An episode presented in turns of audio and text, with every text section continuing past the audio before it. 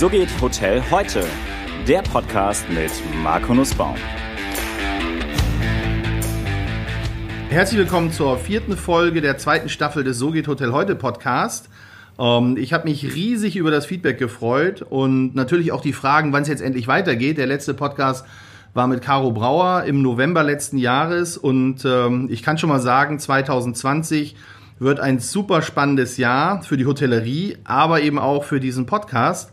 Ähm, was genau alles passieren wird, das erfahrt ihr heute und ähm, besonders freue ich mich natürlich, dass ich für diesen Podcast jetzt einen Gast begrüßen darf, den ich sehr schätze und der wahnsinnig viel zu erzählen hat. Ähm, Otto Lindner, herzlich willkommen. Hallo, guten Morgen, Marco. Ähm, sag mal, wir machen bei dem Podcast immer so ein bisschen so eine kleine Einleitung, ähm, wie die Leute zur Hotellerie gekommen sind. Wie bist du denn eigentlich zur Hotellerie gekommen? Ach, letzten Endes so wie, wie viele, durch, durch die Familie. Mein Vater äh, war Architekt äh, und äh, hat sehr, sehr viel gebaut und wie so oft im Leben eines Baumenschen ist irgendwann ein Hotel dazu gekommen. Das hat ihm gefallen äh, und äh, daraus sind einige Hotels geworden und das hat mich fasziniert, wobei ich eigentlich was komplett anderes machen wollte. Ich wollte mich auch Architektur studieren, habe nur festgestellt, äh, dass ich überhaupt kein Talent dazu habe, äh, also zum, zur künstlerischen Ader. Und äh, wobei mich das heute nach wie vor fasziniert, Hotels zu bauen, zu konzipieren, so ein, auch in Hotels reinzugehen, die wir übernehmen und dann umzugestalten. Das ist eigentlich das meine ganz, ganz große Leidenschaft.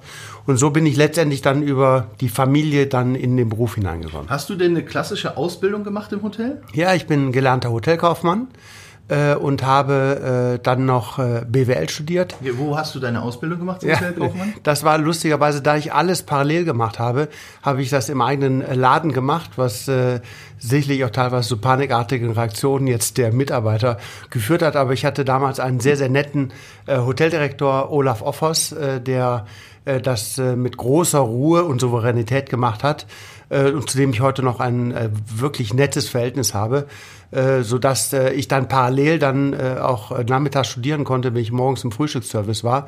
Es war alles ganz schön anstrengend, aber äh, letzten Endes, um dann irgendwann doch mal anzufangen zu arbeiten, äh, und alles fertig zu haben, was dann dringend notwendig, die Dinge parallel zu schalten. Wie alt warst du dann, als du ins, äh, als du quasi ausgelernt hast, dein Studium fertig hattest und dann in, ins Hotel gegangen bist? 27 und das wow. äh, war äh, früh, wenn ich, wobei ich heute, wenn ich meine Kinder anschaue, die sind noch mal vier Jahre früher fertig.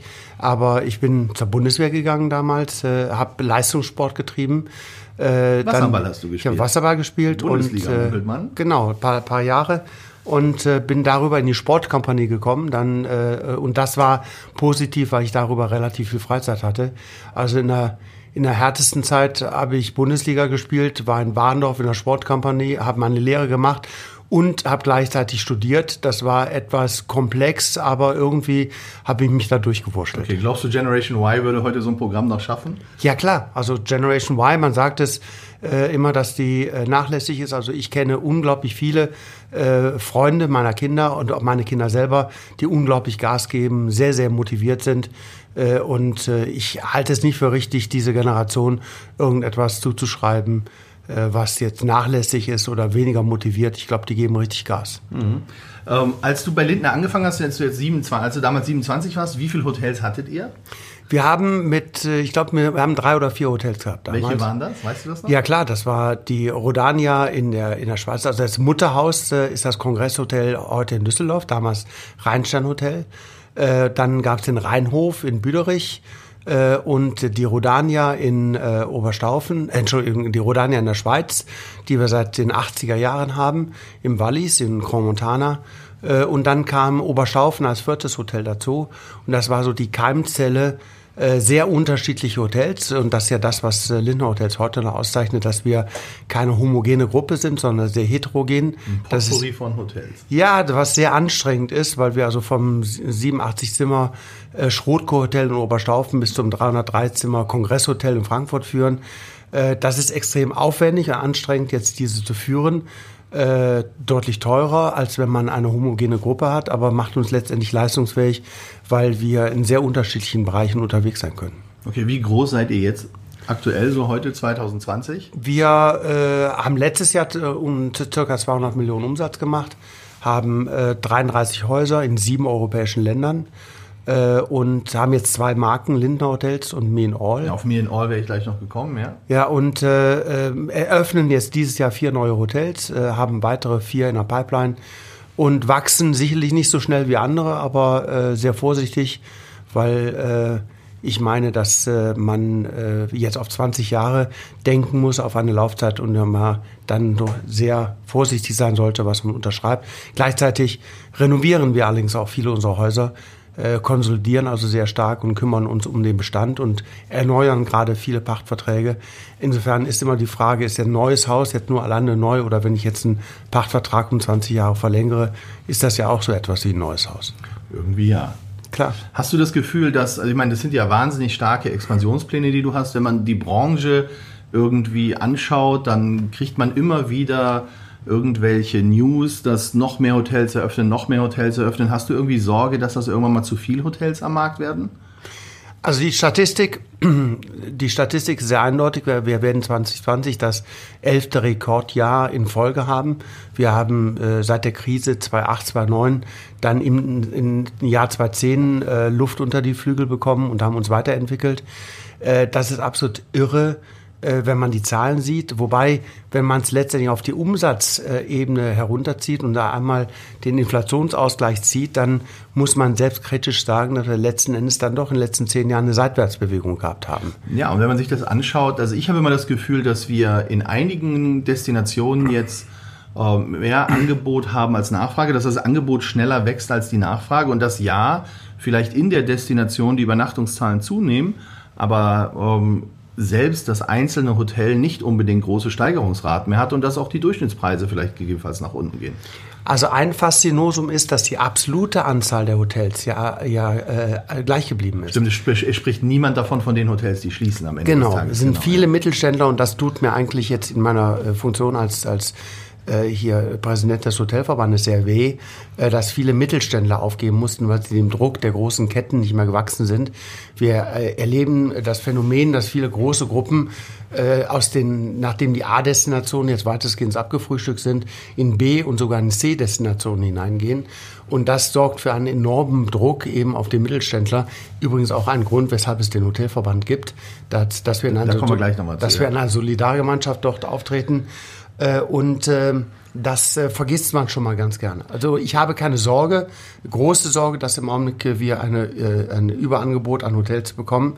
Ich meine aber, dass es sinnvoll sein sollte, in der heutigen Zeit nicht nur reine Kapazitäten irgendwo hinzustellen, sondern mit Ideen zu kommen, Konzepte in eine Stadt hineinzubringen, die auch der der, der gesamten Hotellerie in einer Destination einen Mehrwert bringen. Das machst du ja mit mir in All Hotels, so wie ich das verstanden habe. Das ist ja eine relativ junge Marke, die du mhm. gegründet hast. Wann, wann kam dir die Idee dazu? Ach, mein Vorstandskollege Andreas Krökel und ich arbeiten seit, seit, längerer Zeit dran in der tiefen Erkenntnis. Also der übrigens, wenn ich kurz unterbrechen darf, der übrigens auch einen Podcast mit mir macht und zwar auf der Gastrovision genau, in, genau. Äh, in Hamburg. Da freue genau. ich mich auch schon riesig genau. drauf. Mal gucken, ob der das Ähnliche sagt wie du. ja, ja wir, sind, wir sind halt, also, wir sind fast wie ein, also wir sind ein altes Ehepaar. Wir sind seit 28 Jahren zusammen in dieser Funktion und äh, haben das aus der tiefen Erkenntnis heraus entwickelt, dass wir alle Kinder plus minus 25 haben. Äh, und wenn man seinen Kindern mal zuhört, das sollte man sehr oft machen, äh, und mal feststellt, welche äh, Ideen diese haben, welche Leidenschaften und welche Wünsche die letztendlich auch an ein Hotel haben, dann findet man raus, dass das so etwas anderes ist als mit Verlaub Marco unsere Generation. Und äh, diese, diese Idee von Me and All ist erstens aus einem wirtschaftlichen Grund entstanden, dass wir gesagt haben, wir wollen mehr Umsatz äh, ins Ergebnis bringen weil wir zu teuer produzieren in klassischen Hotelkonzepten. Aber dann, wie kann man etwas cooler machen? Wie kann man sich konzentrieren auf die Nachfrage? Und vor allen Dingen, wie können wir etwas machen, wo die Zielgruppe der heute 20- bis 30-Jährigen äh, auch noch in 20 Jahren gerne zu Hause ist? Äh, und äh, haben Me and All entwickelt und äh, es fühlt sich großartig an. Ich brauche keine Krawatte mehr zu tragen, habe jetzt einen Hipsterbart. Äh, meine Kinder schreiben mir von überall auf der Welt neue Ideen, was ich tun könnte. Äh, und es macht einen enormen Spaß, äh, so dass wir also tief glauben, dass Me and All perfekt läuft. Äh, und lustigerweise haben wir jetzt viele Ideen, die aus Lindner Hotels ja in Me and All umgesetzt wurden. Und jetzt spielen allerdings auch viele Ideen aus Me and All mittlerweile in die Lindner Hotels zurück. äh, sodass wir uns da gegenseitig befruchten mit beiden Marken. Gut, wie, wie groß ist Me and All jetzt? wir haben zwei Hotels auf, wir äh, eröffnen aber dieses Jahr vier. Hm. Äh, und haben drei weitere äh, unterschrieben und äh, sind an einigen Standorten dran. Also das, äh, das hat sich bewährt. Wir haben dieses Konzept äh, aufgebaut und jetzt verfeinert und denken auch über eine europäische Expansion jetzt nach. wobei wir, wie gesagt, Gelegenheiten nutzen und dieses jetzt nicht, also du wirst von mir äh, nichts hören, dass jetzt ein weltweites also Du bist kein Ankündigungsweltmeister, sondern nein, nein, ihr also, lieber bodenständig. Und ein, ein weltweites Rollout an Me and All werde ich heute hier nicht verkünden. Schade. Das ich halte ich. Jetzt auch irgendwas Besonderes hier beim Podcast. Nee, das äh, ist, da ist, äh, bin ich mentalitätsbedingt irgendwie nicht für zu geeignet. Sag mal, Me and All ist ja jetzt eine Marke, die ihr völlig neu aus dem Boden gestampft habt. So, schaue ich mir die Hotellerie an, hat man an Ende der 90er, Anfang 2000er gesagt, wenn du erfolgreich sein willst, dann musst du irgendwie mit einer großen Kette, mit einer großen Marke zusammenarbeiten. Dann bist du an die Vertriebssysteme angeschlossen und all das. Dann kam das Internet. Und ähm, ich glaube ja, dass durch das Internet wahnsinnig viele Möglichkeiten entstanden sind, heute mein eigenes Hotel zu vermarkten und darzustellen. So, das heißt, wir haben unheimlich viele kleine Marken, die erfolgreich sind, die, die gut am Markt platziert sind. Jetzt war vorhin die Aussage, dass du gesagt hast, ja, die, es gibt eine, einen wahnsinnigen Zuwachs an Hotels, aber viele Privathotels fallen auch weg. Wie erklärst du dir das, dass die Privathotellerie es nicht schafft, den Transfer ins Internet zu bekommen, um ihr Unternehmen zu retten? Warum brecht, was ist der Druck, der auf der Privathotellerie lastet? Warum brechen die weg, ähm, dass sie es nicht schaffen, am Markt bestehen zu können? Also wir haben ja ein, wir haben ja viele sehr erfolgreiche mittelständische Hotels, auch Einzelhotels, die im Wettbewerb ganz hervorragend überleben. Grundsätzlich ist es aber so, ich meine, ich meine, wenn du anschaust, wie haben wir vor 20, 25 Jahren noch gearbeitet und wie arbeiten wir heute, es hat sich extremst verändert. Und wenn wir früher mal über Betten machen und Kaffee kochen, Brötchen backen nachgedacht haben, komme ich mir manchmal vor wie eine IT-Bude mittlerweile, äh, wenn ich sehe, was sich allein in der Distribution getan hat, mit wie viel Intelligenz man daran arbeiten muss, zur richtigen Zeit am richtigen Ort mit dem richtigen Preis aufzutauchen. Okay, das heißt aber im Grunde ja, dass ich ein bisschen ein einen Wechsel meines Mindsets haben muss und sagen muss, Hotellerie, wie ich es früher mal gemacht habe, ist gut und schön, ja. Ich bin Dienstleister, nur ähm, ich habe dann zwar ein Angebot, aber ich muss ja irgendwie auch gucken, wie kann ich Nachfrage generieren. Und das sieht ja genau. heute ganz anders aus, als es früher war. Also zuerst mal, das Internet hat was Sozialisierendes gehabt natürlich, weil man auch mit Ideen, mit Kreativität und sehr guter Leistung in den Portalen entsprechend äh, bemerkt werden kann. Äh, das, das ist zweifelsohne so. Man muss den großen Marken aber nach wie vor zugestehen, dass sie natürlich äh, eine, eine enorme Kraft haben, alleine über die Loyalitätsprogramme. Okay, gut. Diese Rabattmarkenmentalität, Marco, ist nach wie vor, ich weiß, dass dir es nicht gefällt, ja, gefällt weil du das mit Price, Price Hotel hast, aber diese Rabattmarkenmentalität ist schon enorm weil äh, viele in den großen Ketten mit den Bonusprogrammen kommen. Ich habe das erlebt, wenn ich Hotels übernehme, äh, die von großen Ketten kommen und äh, mir dann zunächst einmal auch ein Klientel wegbricht der Leute, die natürlich sehr oft in Hotels sind und sich dann durch ihre äh, beruflichen Übernachtungen dann letztendlich den Sommerurlaub erschlafen. Ja gut, aber dann das darf ja, man nicht unterschätzen. Ja, einverstanden, gut. Nur dann im Grunde, das hatten wir in vielen anderen Podcast-Folgen auch schon, bewegen wir uns in einer Plattformökonomie, wo wir die großen Buchungsanbieter, also die OTAs, da kommen wir später auch nochmal zu, gegen ähm, die Loyalty-Programme der großen Marken haben. Nur ich finde, wenn wir uns den Markt einmal anschauen, wir haben in Deutschland immer noch eine sehr, sehr fragmentierte Hotellerie. Das heißt, wir haben unheimlich viel Privathotellerie. Persönlich finde ich, dass die Privathotellerie heute mehr denn je einen Anspruch hat, am Markt erfolgreich zu sein, weil das Gastklientel auch Exceptional Experience haben möchte. Sie möchten nicht mehr gestreamlinete Produkte, alle gleich, sondern der Erfolg von Airbnb zeigt ja auch, dass die Leute immer wieder eine, neues, eine, neues, eine neue Markenexperience oder eine neue Experience haben wollen. Und das schafft in meinen Augen die Privathotellerie besser als die klassische Kettenhotellerie, die sehr stark prozessbeschreibungsgetrieben ist und Qualitätsstandards betrieben. Stimmt. So, jetzt müsste man doch aber mal hergehen und sagen, wieso packen wir nicht die Privathotellerie auch in eine Art Loyalty-Programm, was sie nichts gehört, vielleicht sogar eine Art Payback-Programm, wo man sagt, hey, du kriegst irgendwie, wenn du bei uns buchst, kriegst du 10% Kick, äh, Cashback oder sowas, das läuft auf dem Konto und das kannst du dann in allen anderen irgendwie ausgeben. Ich glaube, da müsste man doch mal jetzt, wenn wir über Internet sprechen, gucken, wie kriegen wir die dahin? Weil ich halt von diesem Loyalty-Programm am Ende des Tages bist du ja, wenn du jetzt klassisch aufs Hotel guckst, dann, dann buchst du das Loyalty-Programm, das ist eine niedrige Rate, du musst auch noch deine Provision zahlen, am Ende bleibt ja auch wieder nichts über für dich. Und es ist ja wichtig, dass in den Hotels Geld ankommt, damit ich damit arbeiten kann. Stimmt, aber du vermischst jetzt die Gastsicht natürlich mit der Anbietersicht. Okay. Äh, wenn ich jetzt mich alleine mal in die Perspektive eines Gastes hineinversetze, dann ist es so, dass diese Rabattmarkengeschichten, dass die Loyalty-Programme funktionieren. Das sieht man überhaupt. Wenn Miles More schaust dir an, äh, das erfolgreichste Programm überhaupt. Und die Leute, die Gäste von uns schauen danach, wo sie Punkte bekommen. Und letztendlich ist das natürlich ein enormer Druck, der jetzt auf Anbieterseite entsteht. Findest du? Ja, natürlich. Also der Ursprung war doch immer, dass die, also so kenne ich das noch, der Gast bucht nach Preis, Lage, Reviews. So, das sind die drei ausschlaggebenden Faktoren. Dann müsste jetzt Preis, Lage, Reviews und Loyalty noch dazu ja, kommen. auf jeden Fall. Siehst du? Ist warum so. ist denn Booking.com so erfolgreich, wenn es kein Loyalty-Programm gibt? Äh, Das kommt da oben drauf. Die Leute kommen über Booking äh, zum Teil und, und äh, partizipieren dann auch an den An Loyalty-Programmen. welchem Loyalty? Aber doch nicht an dem Hotelketten-Loyalty-Programm. Das kommt, das ist von Kette zu Kette unterschiedlich, dass man direkt buchen kann. Aber letzten Endes, also was, was, wo es ganz hervorragend funktioniert, ist bei den äh, Wiederholern, bei den Unternehmensberatern, bei den, bei den äh, ganzen Gästen, die drei, vier Tage in der Woche im Hotel sind. Und da sammelt sich natürlich entsprechend etwas an. Also der, das Horrorszenario für die Branche ist doch dann aber zu sagen, ähm, ich habe jemanden, der bucht über ein OTA, also über Booking.com ist OTA, also über Booking.com, der zahlt mit einer American Express Kreditkarte und legt noch eine Miles and More Loyalty Programm hin. Klar, Kat- Katastrophe. Dann bist du locker bei 30 Prozent, die dir weg sind von der Da, Rate. und, da, und da müssen wir, da müssen wir sehen, dass wir direkt an diese Leute hineinkommen, dass sie direkt bei uns buchen. Äh, Im Erstkontakt sicherlich, äh, oder wenn sie ab und zu nur kommen, dann hat man sicherlich die OTAs, die einem ex extrem dabei helfen. Aber die Loyalty-Programme äh, sind schon ein, ein sehr wichtiges Instrument. Und äh, in der Distribution, das darf man auf gar keinen Fall unterschätzen. Also ist, siehst du, dass das, worum geht's denn dann? Geht's um Marke oder geht's um Loyalty-Programm? Was ist stärker, das Loyalty-Programm oder die Marke? Da die großen äh, Ketten mittlerweile 20, 30, 40 Marken haben, geht es also eher um Loyalty. Also unterstützt du auch die These, dass das Loyalty-Programm versus Buchungsportale, Marken sind eher sekundär?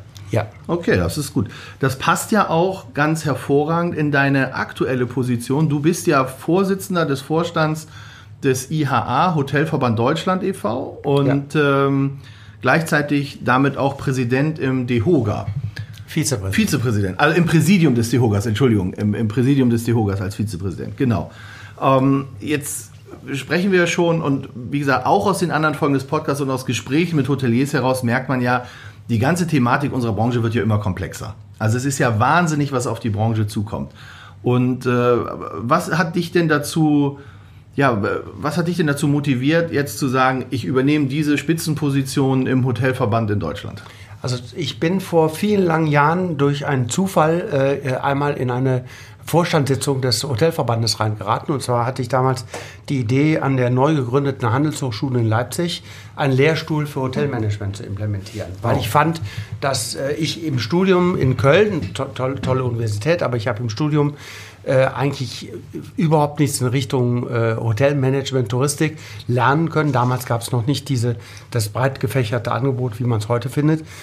Und kam mit der Idee, äh, nach dem Umbruch in der DDR, dann mit vielen neuen äh, Einrichtungen, dass man an der neu gegründeten äh, Handelshochschule in Leipzig, die heute sehr gut dasteht, einen Lehrstuhl sponsern sollte und bin mit dieser Idee in den Vorstand gegangen und habe da präsentiert und habe dort sehr, sehr interessante Menschen kennengelernt. Da warst du aber noch nicht im Vorstand. Da war ich nicht im Vorstand, aber das war so mein erster Kontakt, weiß ich noch. Weißt du, wann das war? Das, ich weiß es nicht, das muss aber, pff, das muss letztendlich äh, äh, Anfang der 90er Jahre gewesen sein. Äh, ich weiß, dass ich im Ich habe Maritim, meine Ausbildung angefangen.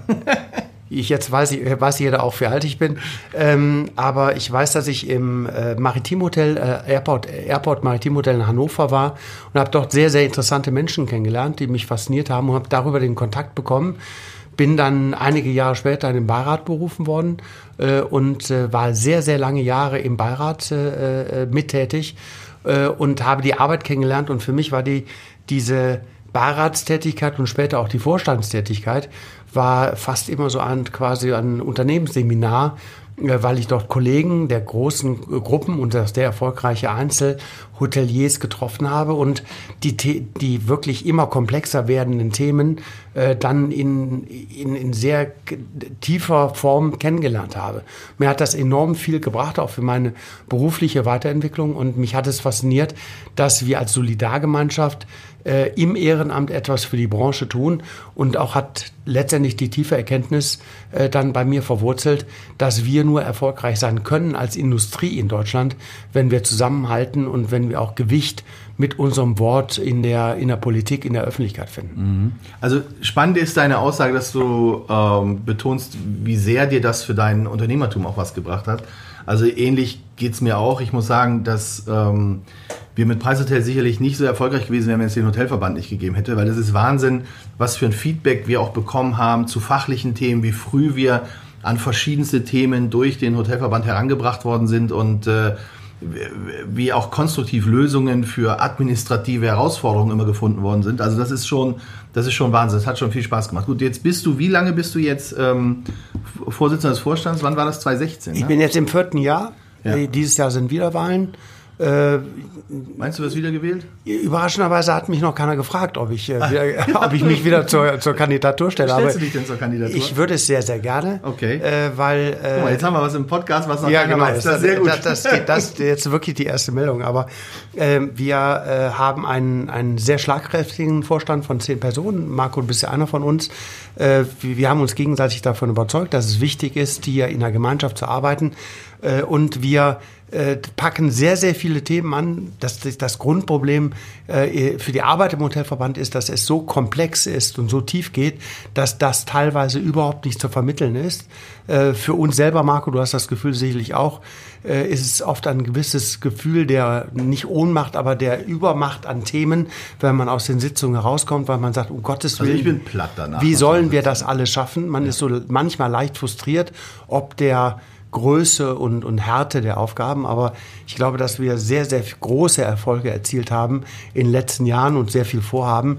Und äh, wir nur eine Chance haben als Industrie, uns auch gegen in dem Konzert der ganz Großen zu wehren und auch zu bestehen, dass wenn wir abgestimmt und gemeinsam äh, handeln. Da gibt es ja tolle Beispiele. Ja, jetzt sind die Themen natürlich nicht so sexy. Also ich finde, also kommt drauf an, wie, man, drauf an. wie man das definiert. Ja, ja, nur manche Themen, also das, wenn ich dann höre, was da aus der EU gerade wieder auf uns zukommt oder was da an äh, bürokratischen Hürden uns in den Weg gestellt werden, dann, dann sind das Themen, mit denen möchte man sich eigentlich nicht so auseinandersetzen. Und ich glaube aber, das aber ist. Aber Markus, das ist enorm wichtig. Wenn ich, ja, das ist sorry, ja, wenn ich unterbreche. Also, das, ein Beispiel jetzt aus jüngster Vergangenheit. Vor zwei Wochen bekam, bekam Markus Lute, unser Hauptgeschäftsführer im, im Hotelverband, eine Anfrage von der Bundesregierung. Äh, wir sollten Stellung nehmen zu einer EU-Verordnung äh, über Ladesäulen, Elektroladesäulen in Hotels. Man hatte doch, hat dort ein Gesetz auf EU-Ebene verabschiedet, dass in einem gewissen Prozentsatz äh, äh, Ladesäulen in jedem öffentlichen Gebäude errichtet werden. Man hat dort zunächst an Einzelhandel gedacht, hat die Hotellerie völlig vergessen und irgendwann haben wir über Bande das über einen Einzelverband, äh, Einzelhandelsverband gespielt bekommen. Wir hatten von Freitag bis Mittwoch Zeit, zu einem sehr komplexen Gesetzesentwurf Stellung zu nehmen.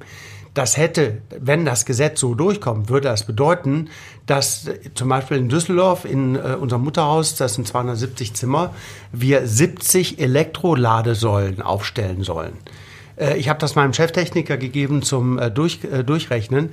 Neben der äh, sehr hohen Investitionssumme für 70 Ladesäulen und allen weiteren äh, Problemen hat mein Techniker mir ausgerechnet, dass wir die doppelte Anschlussstärke Strom äh, für das Gebäude brauchen, wenn die 70, äh, 70 Ladesäulen in Betrieb sind. Soll heißen, also im gesamten Viertel, wo wir das Hotel stehen haben, geht's Licht aus, wenn bei uns 70 Autos anfangen, äh, mit dem High Charger äh, dann die Autos zu laden.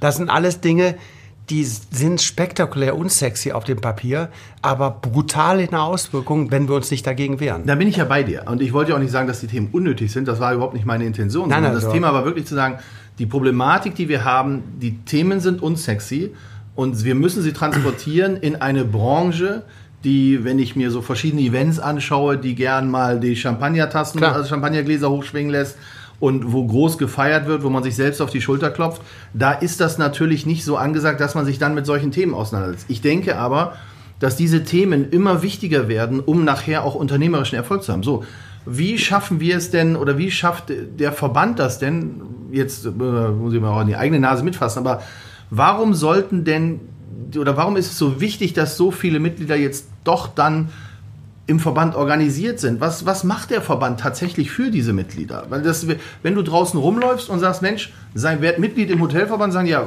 wofür denn? Was bringt mir das denn? Also fangen wir mal bei den Basics an, die formale Struktur. Wir sind assoziierter Fachverband im Deutschen DEHOGA.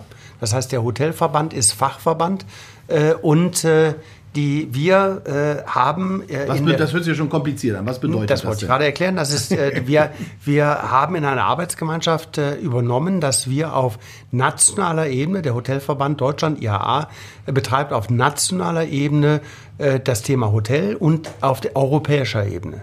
Die, äh, die, die HOGA ist ja föderal strukturiert. Das heißt, äh, wir geben die Themen zurück ins, in den DEHOGA und der DEHOGA verteilt dann diese Themen auf Länderebene. Äh, soll heißen, die, die Themen werden aufbereitet und wir befruchten uns, indem wir die Themen dann über den DEHOGA jetzt in einzelnen Bundesländer spielen und bekommen dann entsprechend über den DEHOGA und die Landesverbände dann wieder diese, die Themen zurück. Ist das nicht auch alles viel zu fragmentiert? Sicherlich, wir reden seit vielen langen Jahren über eine Strukturreform im DEHOGA. Äh, es gibt 17 Landesverbände, da denken wir intensiv drüber nach, auch im Präsidium des DEHOGA.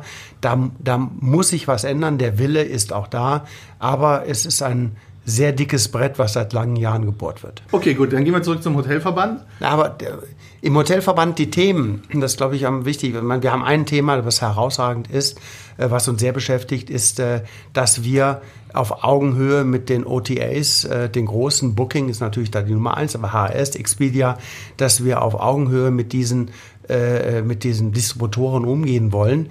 Da werde ich auch oft gefragt, Mensch, warum macht ihr das? Das sind doch wichtige Partner für uns.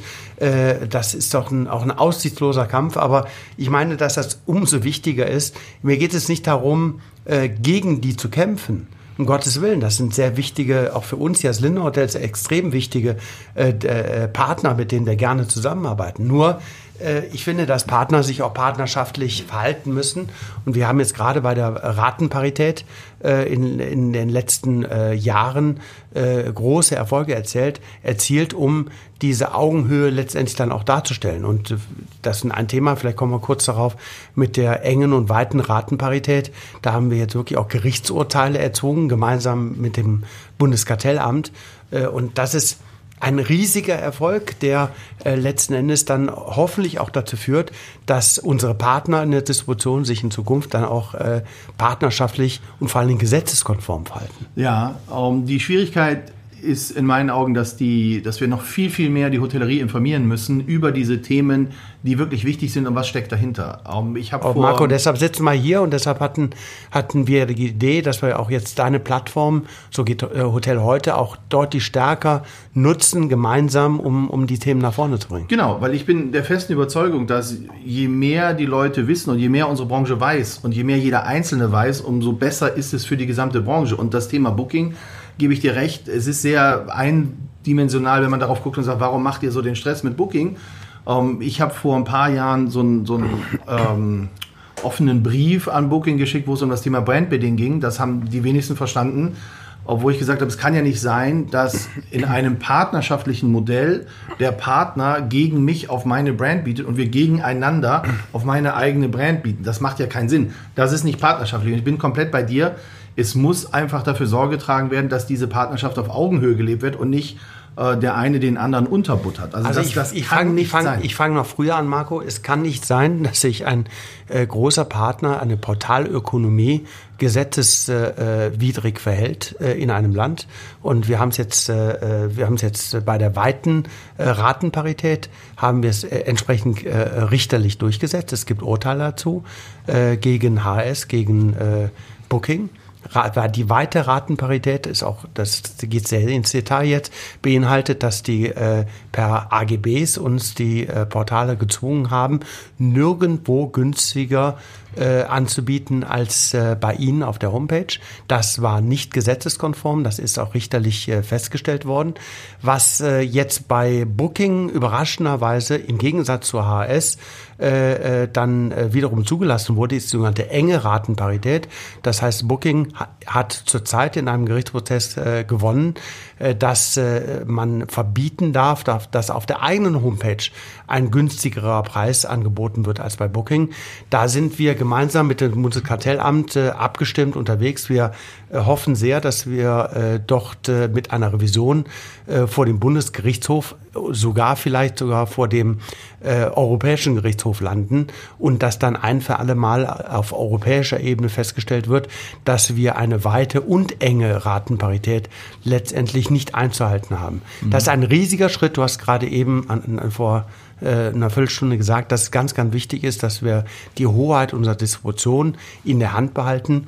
Und das ist die, die, die instrumentelle Voraussetzung überhaupt dazu, die Distribution äh, bei sich auf die äh, äh, bei sich auf die Website zu ziehen. Ja, vielleicht, vielleicht ein bisschen einfach dargestellt nochmal, ist, für mich ist das sehr, sehr sinnbildlich, wenn ich mit, äh, mit Freunden, Bekannten draußen spreche, dass die eigentlich von diesem Businessmodell der Portale überhaupt gar keine Ahnung haben. Also kaum einer weiß, dass die Hotellerie Provision zahlen muss dafür. Kaum einer weiß, wie hoch die Provisionen sind. Und am allerschlimmsten finde ich die Aussage immer, dass äh, die sagen, naja, ich buche über das Portal, da kann ich bis 18 Uhr kostenlos stornieren. Und ich buche über das Portal ähm, weil es einfach so super einfach ist. Gut, das ist jetzt ein Usability-Thema, aber ich kann bis 18 Uhr kostenlos stornieren. Also das ist etwas, wo ich sage, da hat, die, hat das Portal oder haben die Portale uns den USP in der Hotellerie weggenommen und das ist für mich sinnbildlich für unsere Branche, dass wir nicht stark genug gemeinsam an einem Strang ziehen und ganz klar die Vorteile der Branche wegpacken. Also wenn ich, wenn wobei ich, ich noch, wobei ja. ich jetzt nicht, ich weiß jetzt nicht, ob wir jetzt unbedingt äh, unser Heil darin suchen sollten, dass wir jetzt alle auch auf den eigenen Portalen, äh, also eigenen Websites jetzt bis 18 Uhr diese Cancel. Darum geht es ja nicht nur. Die, äh, die Thematik ist doch, dass, dass, der, dass das Portal der Branche ein USP weggenommen hat. So, das war ja ursprünglich war es ja immer so, dass du bis 18 Uhr kostenlos stornieren konntest. Jetzt hat das Portal das für sich in Anspruch genommen. So, das, und das finde ich zeigt so ein bisschen das Dilemma unserer Branche, dass wir wieder viel zu fragmentiert sind, dass wir keine einheitliche Vorgehensweise haben. Und ich glaube aber, wie du sagst, dass diese einheitliche Vorgehensweise extrem wichtig ist, damit wir einfach auch eine Daseinsberechtigung haben. Nur die Quadratur des Kreises ist natürlich ein bisschen das Problem, dass wir auch Ketten dazu bewegen müssen, dagegen vorzugehen, die dann aber wahrscheinlich eine Scheu haben, gegen Booking vorzugehen, weil das einer ihrer größten Umsatztreiber ist und dann haben sie nachher für ihre Franchise-Nehmer nämlich keine Argumentation mehr, weil der Umsatz nicht kommt. Also wir Aber haben, ja einige, wir haben einige große Gruppen bei uns im Hotelverband, die alle ja.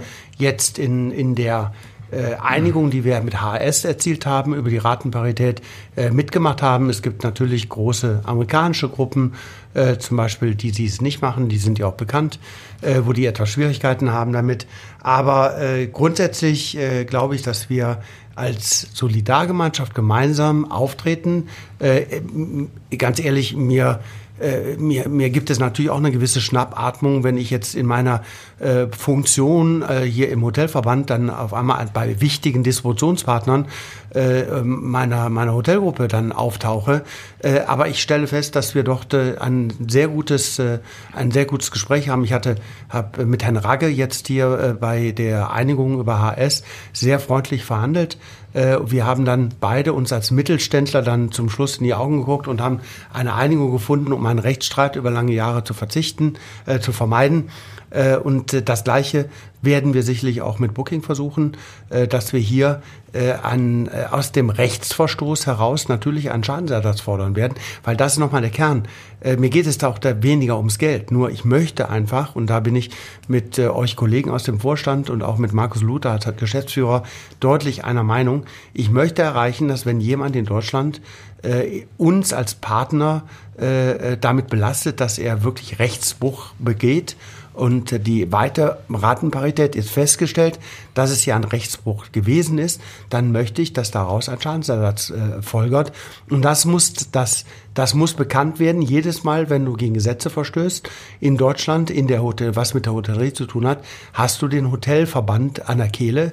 Und das ist letztendlich der Respekt, den, den wir uns auf dem Schlachtfeld, um es etwas martialisch zu sagen, äh, dann letztendlich verdienen wollen. Okay, dann, aber dann lass uns doch mal in ein anderes Schlachtfeld gehen, und zwar das Schlachtfeld des Fachkräftemangels. Du hast gerade gesagt, wenn jemand gegen Gesetze verstößt, dann hat er den Hotelverband am Hacken quasi. Ja. Was ist denn mit den ganzen Hotels, die gegen Arbeitszeitschutzgesetze verstoßen, die keine Tarife zahlen mit den Mitarbeitern? Was machen, was, was, was plant denn die Branche jetzt dagegen? Das hat ja wahnsinnig auch negativ, also Schaue ich mir die Pressemitteilungen an, siehst du immer, das Lohngefüge ist in der Hotellerie und Gastronomie immer am unteren Ende. Die Abbrecherquote der Azubis ist extrem hoch und wir verlieren wahnsinnig viele Menschen, tolle Menschen an Anwaltskanzleien, an Autohäuser, an Firmen wie WeWork, an Design Offices, an all solche Sachen.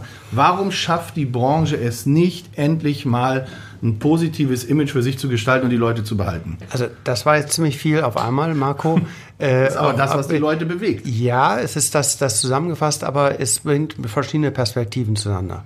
Wir haben zuerst mal 1,3 Millionen äh, Menschen, die in diesem Land in der Hotellerie und Gastronomie arbeiten. Äh, und das aber immer noch zu wenig. Immer noch zu wenig, aber wir haben enormes Wachstum. Wir stellen äh, sehr, viel, sehr viele Leute ein. Wir haben Arbeitsplätze geschaffen. Und äh, ich halte diese, das schlechte Image, was wir als Branche genießen, äh, nicht für hausgemacht, sondern von außen äh, sehr, sehr stark in, in diese Branche hineingebracht. Wir aber haben, haben wir genau das gleiche Problem wie mit den OTAs die für sich den USP, der bis 18 Uhr kann ich ein Zimmer stornieren haben, schafft jemand anderes das Image der Branche von außen, dass wir ein schlechtes Image haben. Warum gelingt es denn nicht der Branche her, über ihre Themen zu werden? Das, äh, weil wir aus meiner tiefen Überzeugung äh, das, äh, das Thema Image äh, mit, äh, in der Branche mit alten Instrumenten angehen. Wir versuchen Prospekte zu drucken, wir versuchen äh, verschiedene andere Dinge zu machen. Ich halte es für dringend notwendig, da wir ja mit sehr vielen jungen Menschen umgehen, die neu in unsere Branche kommen oder die zu uns kommen wollen.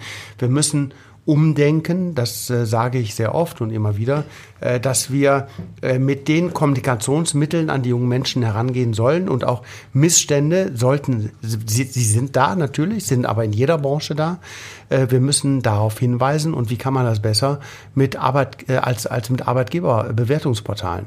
Wir haben das äh, durch die äh, Hotelbewertungsportale seit 20, vor 20 Jahren oder 15 Jahren, als das anfing, äh, haben wir den, den Druck mitbekommen und auf einmal wurden alle unsere Fehler öffentlich. Und äh, wir, wir haben alle dies manchmal mit Verzögerung verstanden, dass es eine riesige Chance ist, natürlich als quasi Unternehmensberater jeden Tag als Gäste, Gäste als Unternehmensberater uns in Häusern zu haben, die uns jeden Tag sagen, was wir besser machen können. Und genauso müssen wir mit unseren Mitarbeitern umgehen äh, und müssen die ermutigen, äh, uns zu kommentieren, dies öffentlich zu machen und damit natürlich auch auf Missverständnis hinzuweisen. Aber wie stehst du denn dazu, wenn du das öffentlich machen? Soll es mit einem Klarnamen passieren oder soll es anonymisiert passieren?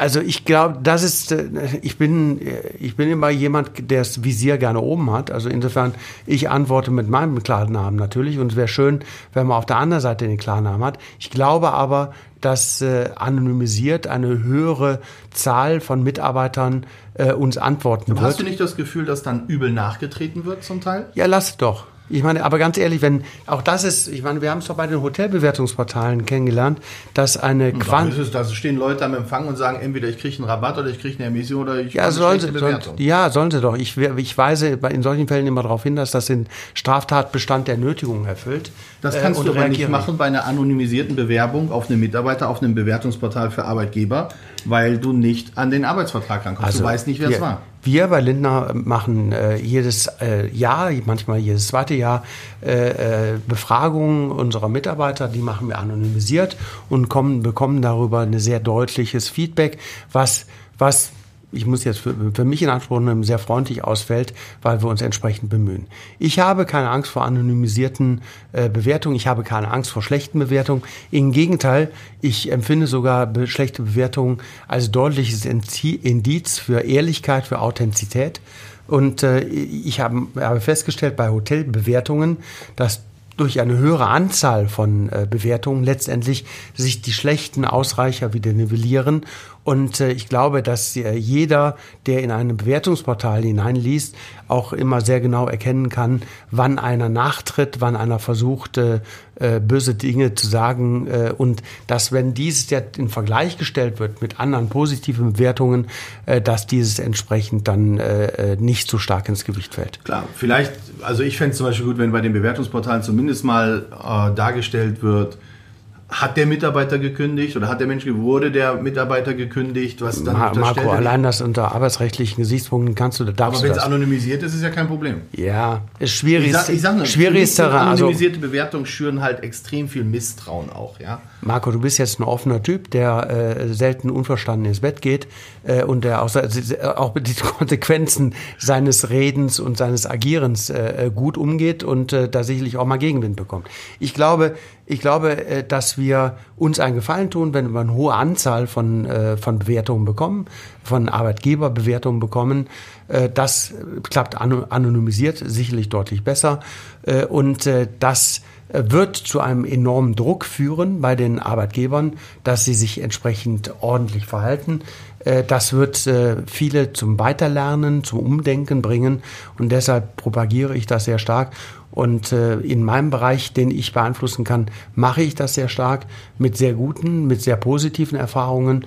Und ich glaube, dass das für die gesamte Branche äh, sehr äh, gut sein könnte und es ist auch ein Projekt, was wir uns innerhalb des Hotelverbandes vorgenommen haben. Haben wir das? Ja, da, da, warst du nicht dabei. Ach so, okay. Weil, das, das, weil zumindest mal wäre es doch, wenn wir jetzt so darüber sprechen, über die Bewertung, wäre es doch sinnvoll, dass wir mal unsere Bewertung unserer Branche im Verhältnis zu anderen Branchen darstellen und das auch mal nach außen kommunizieren. Hat bisher Aber das geht, auch noch keiner gemacht. Warum haben wir das noch nicht gemacht? Weil uns natürlich die kritische äh, Masse fehlt. Wir können natürlich erst ab einem gewissen. Äh, wie viele Hotels haben wir in Deutschland?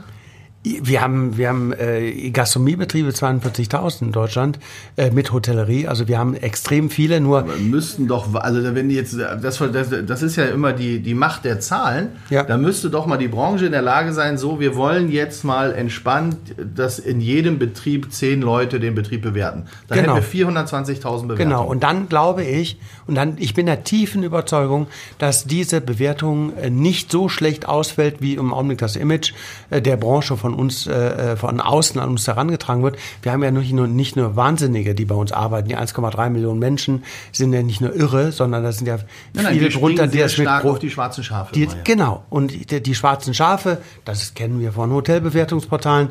Jemand, alte Regel, das wissen wir alle, jemand, der schlecht redet, macht das mit acht bis zwölf Personen.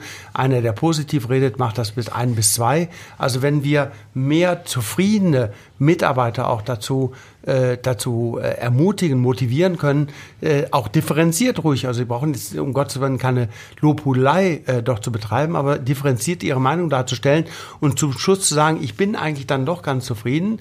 Äh, Auszubildende, die sagen, ich habe nach zweieinhalb, drei Jahren eine tolle Ausbildung mitbekommen äh, in der Hotellerie, wo ich wirklich irrsinnig viel gelernt habe, äh, dann äh, werden wir es auch schaffen, das Image der Branche umzudrehen. dafür aufnehmen, dass ich die Ausbildung mir leisten kann. Nein.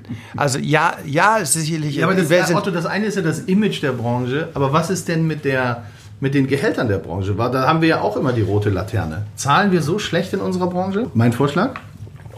Ich würde sagen, dass, ähm, dass sich ja in der Branche unheimlich viel getan. Ich würde mal jetzt einen Schwenk in die Startups machen und sagen, mhm. wir haben natürlich die Thematik, dass wir nicht die Leute das haben auch die Startups am Unternehmen beteiligen können. Aber schaue ich mir an, wie viele Gesellschaften und auch wie viele Privathoteliers ähm, über das eigentliche Gehalt, was man bekommt, hinaus mit mhm. Leistungen das mhm. aufpackt, äh, ist es, glaube ich, unfair, wenn man in der Branche die Branche immer nur anhand ihrer Gehälter miteinander vergleicht mhm. und nicht die Gesamtpakete. Man muss sich mhm. einfach mal ja. das Gesamtpaket anschauen und da stehen wir nämlich ganz gut da. Es gibt viele Unternehmen, die mittlerweile 30 Tage Urlaub anbieten, die die ÖPNV-Tickets zahlen, mhm. die, weil Bewertungen wichtig sind, sagen, wenn die Bewertungen gut sind, kriegst du nochmal einen Bonus obendrauf. Mhm. Das ist bei vielen pro Quartal nochmal ein extra Gehalt. Das heißt, die sind in der Lage, vier Gehälter extra zu machen. Die kommen auf 16 Monatsgehälter. Und wenn man das dann einmal runterrechnet, mhm. sind wir schon ganz oben mit dabei.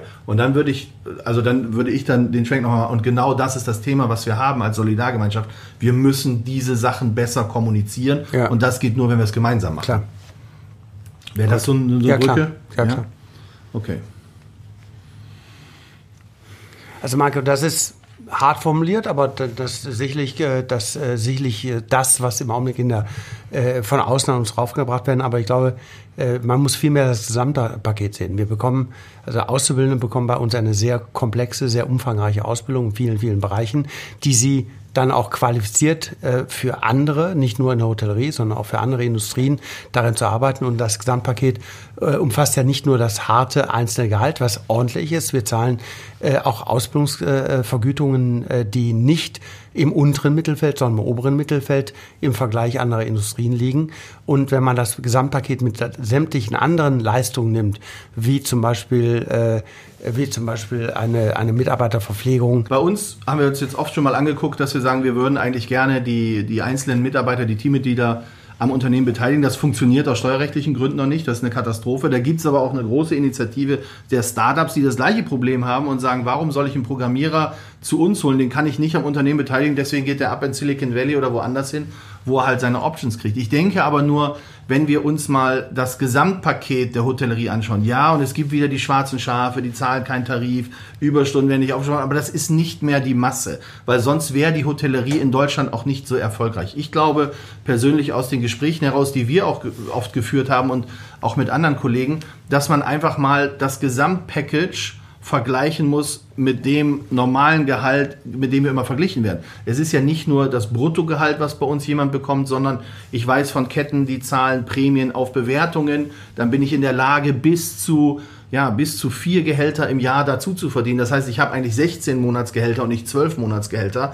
Dann gibt es kostenlose ÖPNV-Tickets, dann gibt es 30 Tage Urlaub, dann gibt es Zuschuss zu Fitnessstudios, all solche Sachen. Und wenn man das mal im Paket sieht, glaube ich, stehen wir gar nicht mehr so schlecht da. Eben. Und zusätzlich ist noch eine enorme Flexibilität der Arbeitszeit, äh, die oft als Negativum bei uns reingebracht wird, das ich aber sehr positiv finde, dass man auf sein Leben zugeschnitten dann Arbeitszeiten gestalten kann.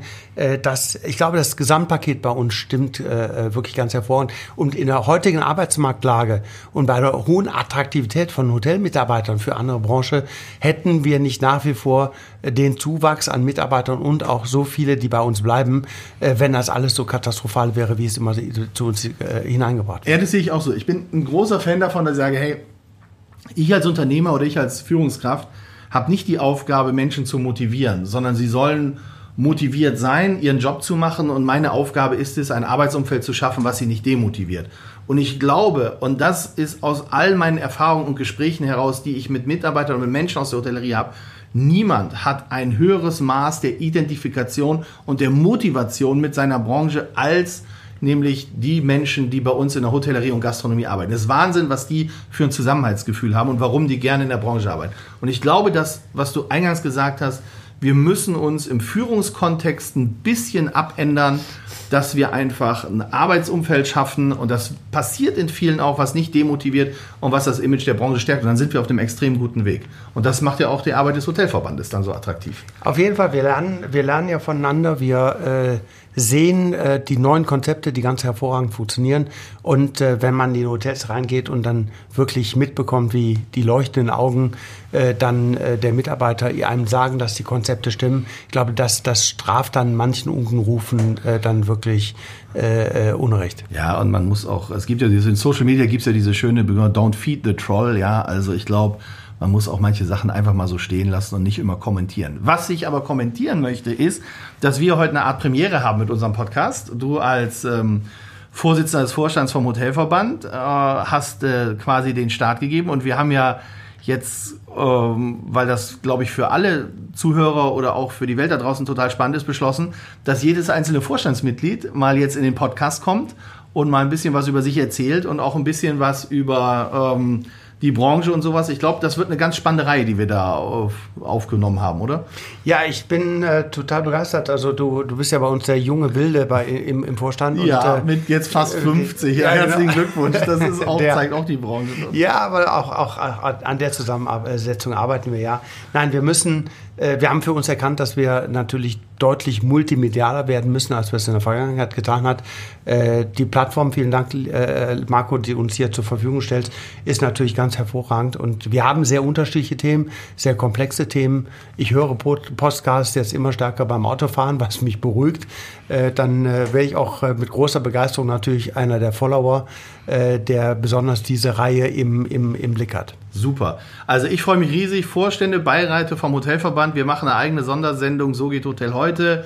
Featuring die Vorstände und die Beiräte vom Hotelverband. Jeder mit einem Sonderthema, dass wir auch mal kommunizieren können, okay, was machen die Verbände eigentlich? Und äh, allein das Gespräch mit dir schon war unheimlich lang, unheimlich spannend. Es war sehr kurzweilig, aber wir haben doch viel Zeit äh, miteinander jetzt verbracht. Ich danke dir recht herzlich für deine Offenheit, für dein Gespräch. Vielen, vielen Dank, dass du dir Zeit genommen hast und danke, dass du heute da warst. Ja, sehr gerne. Vielen Dank.